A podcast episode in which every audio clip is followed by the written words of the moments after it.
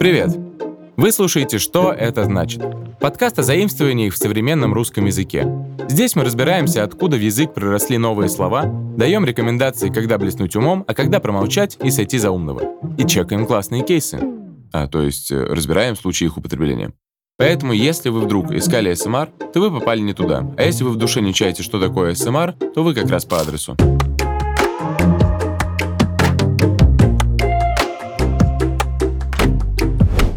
Итак, сегодня вы узнаете, как много россиян любят слово «митинг», для чего нужен брейншторм и как решать таску.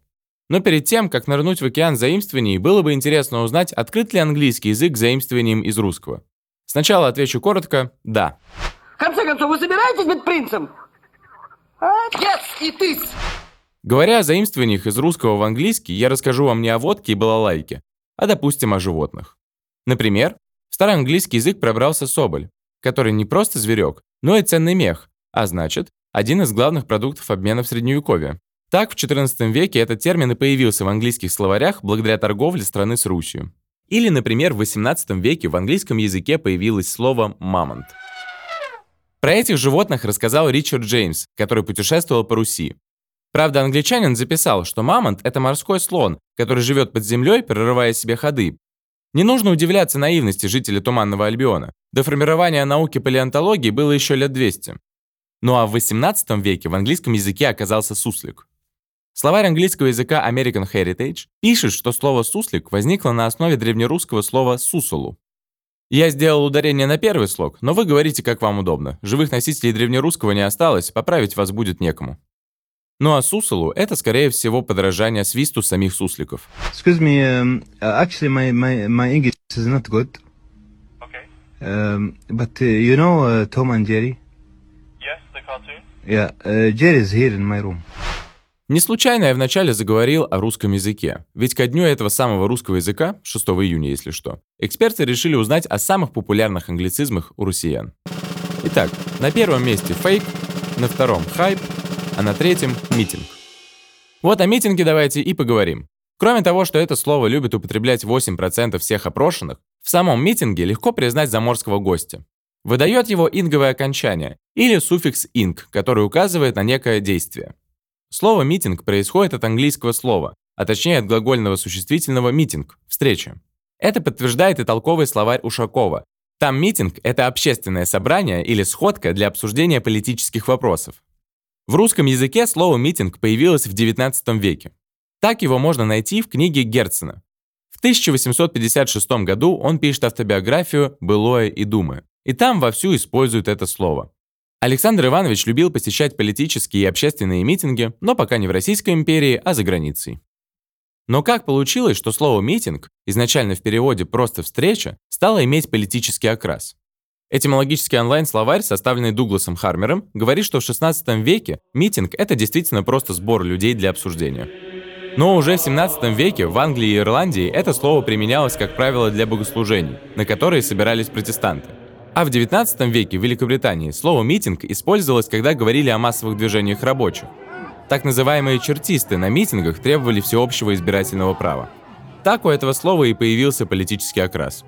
И вот, когда в Российской империи в XIX веке митинговали студенты, то их формы протеста против разной несправедливости сначала назывались обструкциями и волнениями, но уже к началу XX века в официальных документах и письмах начинают часто использовать слово «митинг». А там уже пошла история с восстаниями или, например, митинги против царя, где так и кричали «Долой царя!». Вот вы говорите «царь, царь», а вы думаете, Марья Васильевна, нам, царям, легко? Да ничего подобного, обывательские разговорчики. Кстати, в современном английском, когда говорят про подобные митинги в значении протеста, используют слово «рейли». А слово «митинг» означает коллективное обсуждение проблем, что-то вроде совещания или конференции.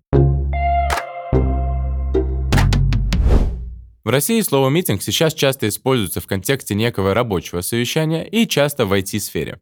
Кстати, здесь митинг — это часто не личная встреча, а то, что происходит онлайн. Например, в Zoom. Так на митинг можно получить приглашение или поделиться ссылкой. Поэтому, если вам приходит ссылка на Zoom от вашего друга, и там написано «Петя Иванов приглашает вас на митинг», то, возможно, он зовет вас не на восстание какое-то, а просто соскучился. Производственные, банковские и другие компании постепенно тоже освоили такую форму работы. И теперь митинги проводятся не только среди айтишников, но и в салоне красоты могут устроить митинг для сотрудников. Тем более сами айтишники от митингов порядком устали и уже начали говорить о том, что митинги бесполезны. Так американский программист Шимин Джань после очередного бесполезного созвона на работе высчитал, в какую сумму его компании обходятся такие совещания. Оказалось, что если митинг был бесполезный, то на затраченные на него деньги его компания могла бы купить новый MacBook или отправить одного специалиста на Бали. Короче, если митинг не принес пользы, то ощущение от него будет как в старом меме. Если скучно и не знаешь, чем заняться, собери совещание. При этом все понимают, что обмен информацией между сотрудниками важен, и поэтому как могут повышают эффективность митингов. Так, например, делают стендап-митинги. На них все присутствуют стоя, чтобы сохранять бодрость и много не говорить. К таким митингам просят подготовиться заранее и быть на них очень лаконичными. Только не путайте это с комедийным жанром стендапа, на стендап-митингах не всегда бывает весело. Вряд ли вам будет смешно от фразы «У вас когда-нибудь бывало такое, что акции вашей компании упали на 40%?» В начале выпуска мы обсудили, какие заимствования популярны в России, а теперь настало время самых раздражающих. Самыми неприятными англицизмами россияне считают слова «краш» и «брейншторм». Поговорим о последнем. Слово «брейншторм» в переводе с английского означает «мозговой штурм» или «безумие». С одной стороны, между этими определениями пропасть, а с другой стороны, все не так просто. Итак, слово brainstorm состоит из двух частей – brain и storm. Brain в переводе с английского – это мозг, а storm – это буря или шторм. Что же в итоге брейншторм? Дословно, это мозговая буря или буря в мозгах. По сути, так и есть. В разговорном языке в 1861 году Брейншторм означал приступ острой бредовой мании, внезапного свержения разума и воли под напряжением сильных эмоций. По большей части это означало психическое расстройство. Об этом нам говорит английский этимологический словарь. Если человека озаряла какая-то мысль, то это называли brainwave – мозговая волна. Но к 1920 годам мозговая волна пошла на спад, и ее заменил брейншторминг. Английское слово «storming» переводится как «штурм», и теперь это не свержение разума в результате некой бури в голове, а согласованная атака на проблему – мозговой штурм. Атаковать в одного сложно, поэтому брейншторминг или кратко брейншторм – занятие коллективное. Так американский журнал «Популярная механика» в 1936 году пишет о смелых, находчивых и остроумных работниках радиовещания, которые ведут новости и придумывают программы для детей.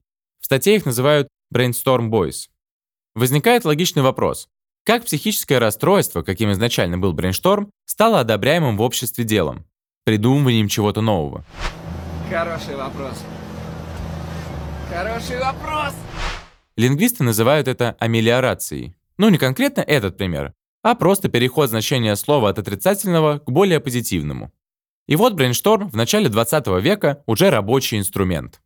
Активнее всего его использовал Алекс Осборн, копирайтер и основатель крупной сети рекламных агентств.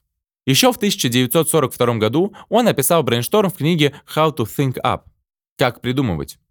Изначально Алекс был недоволен идеями своих работников для рекламной кампании и решил построить процесс работы по-другому. А для этого применил брейншторминг.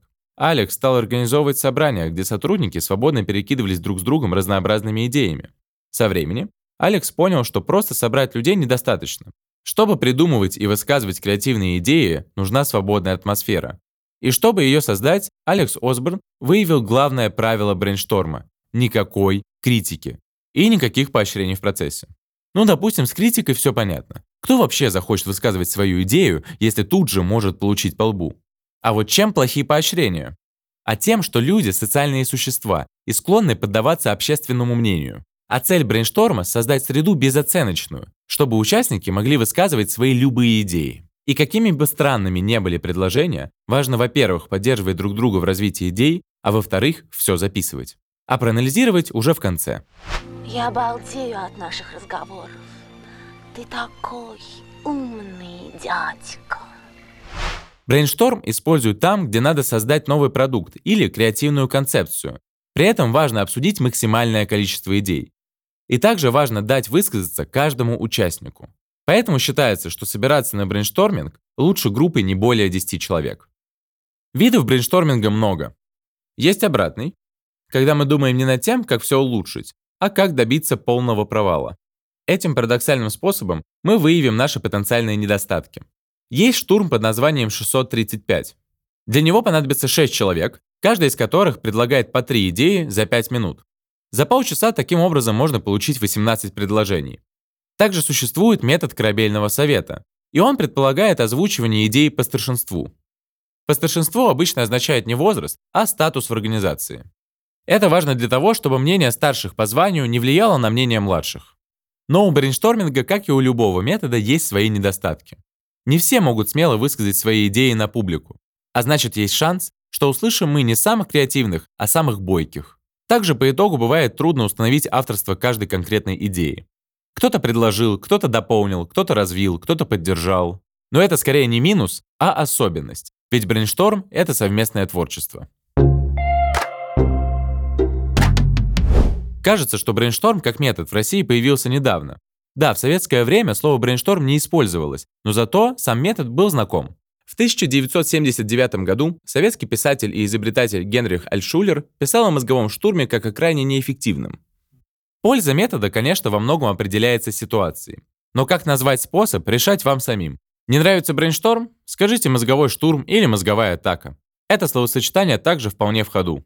А еще у нас говорят одна голова хорошо, а две лучше, и один в поле не воин. А в сложных ситуациях могут призвать на помощь коллективный разум. Так что если вас раздражает слово брейншторминг, пользуйтесь доступными аналогами. Вам когда-нибудь говорили? Кинь мне таску, я посмотрю. Или, может, спрашивали, это тут твои таски висят? А может, просили завести таску? Если поняли, чего от вас хотят, отлично. Но если у вас каждый раз возникал вопрос, что это за такса такая, то давайте разбираться. Таска — это не такса и не тоска, и даже не такси. Слово task с английского переводится как задача или задание. И в России слово task или попросту таска начали использовать айтишники. Сперва они говорили так не про будничные задачи типа протереть пыль с компа или полить фикус, а про задачи в операционных системах. Так один айтишник мог сказать другому «Закинь мне ту таску с технической ошибкой, я гляну». Ладно, настоящий айтишник сказал бы не техническая ошибка, а баг. Но давайте погружаться в море англицизмов постепенно. Итак, со временем Task перестал быть сугубо профессиональным сленгом программистов. И сначала в той же IT-сфере, а потом и в других общественных областях это слово стали употреблять в более широком смысле. Теперь Task — это любая задача. Так сейчас есть специальные task-менеджеры. Это программы для удобства планирования. С помощью task-менеджеров сотрудникам ставятся задачи и задаются сроки их выполнения. Также можно проследить за выполнением их задач и проконтролировать результаты. Заходя в это приложение, каждый сотрудник видит общую картину и понимает, кто за что отвечает. Это помогает не выбиваться из графика.